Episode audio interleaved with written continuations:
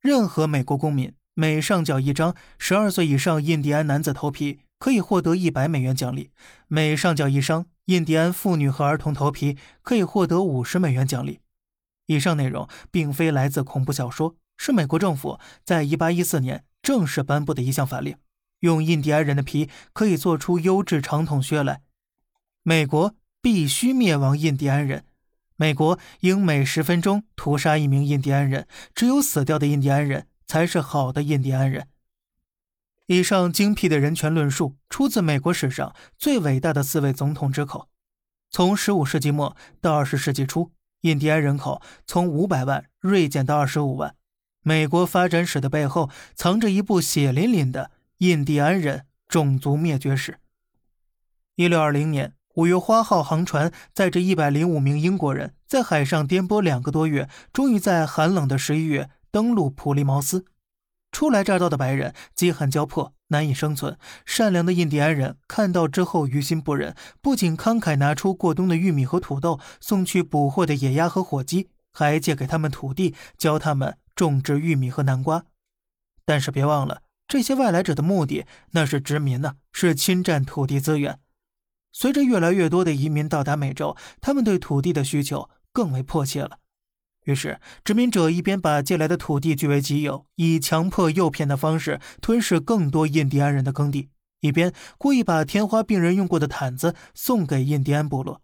这导致了至少一百万的印第安人直接或间接的死于天花病毒。移民和土著间的矛盾。日益尖锐起来，已经不可调和了。尽管当时印第安人有五百万之众，但都以部落形式存在着，各个部落间少有联系。殖民当局瞧准这一点，终于在一六三七年对印第安人开始了第一次有组织的屠杀。殖民当局派遣讨伐队袭击了贝克特部落，几百名印第安人被杀害，妇女儿童扔入火堆，活活烧死。之后，类似的惨剧不断在印第安各个部落上演。但是印第安人真正开始走向灭绝，是从1776年美国建国开始的。当时的开国总统华盛顿说过这么一句话：“我们的移民扩张势必让这些野蛮人背井离乡。”哲学家爱默生曾质问：“为了得到土地，美国会去偷去、骗去、杀戮吗？”可悲的是，的确如此。华盛顿的部队一次又一次屠杀印第安人，践行着灭绝政策。士兵们像是处理野兽一样，从印第安人尸体上剥皮，用来制作出优质的长筒靴。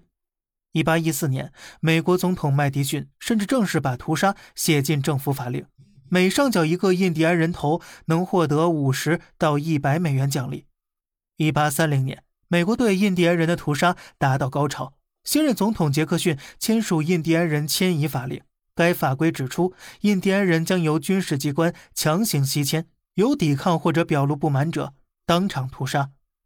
自那之后的几十年间，美军陆续发动了一千多次军事行动，许多印第安人村庄在一夜之间变成鬼域。在迁徙途中，他们饱受虐待，死伤惨重，后世称之为“血泪之路”。可即便印第安人一退再退，已被困在形同二战集中营的西部保留地里，美国也依然不愿就此罢休。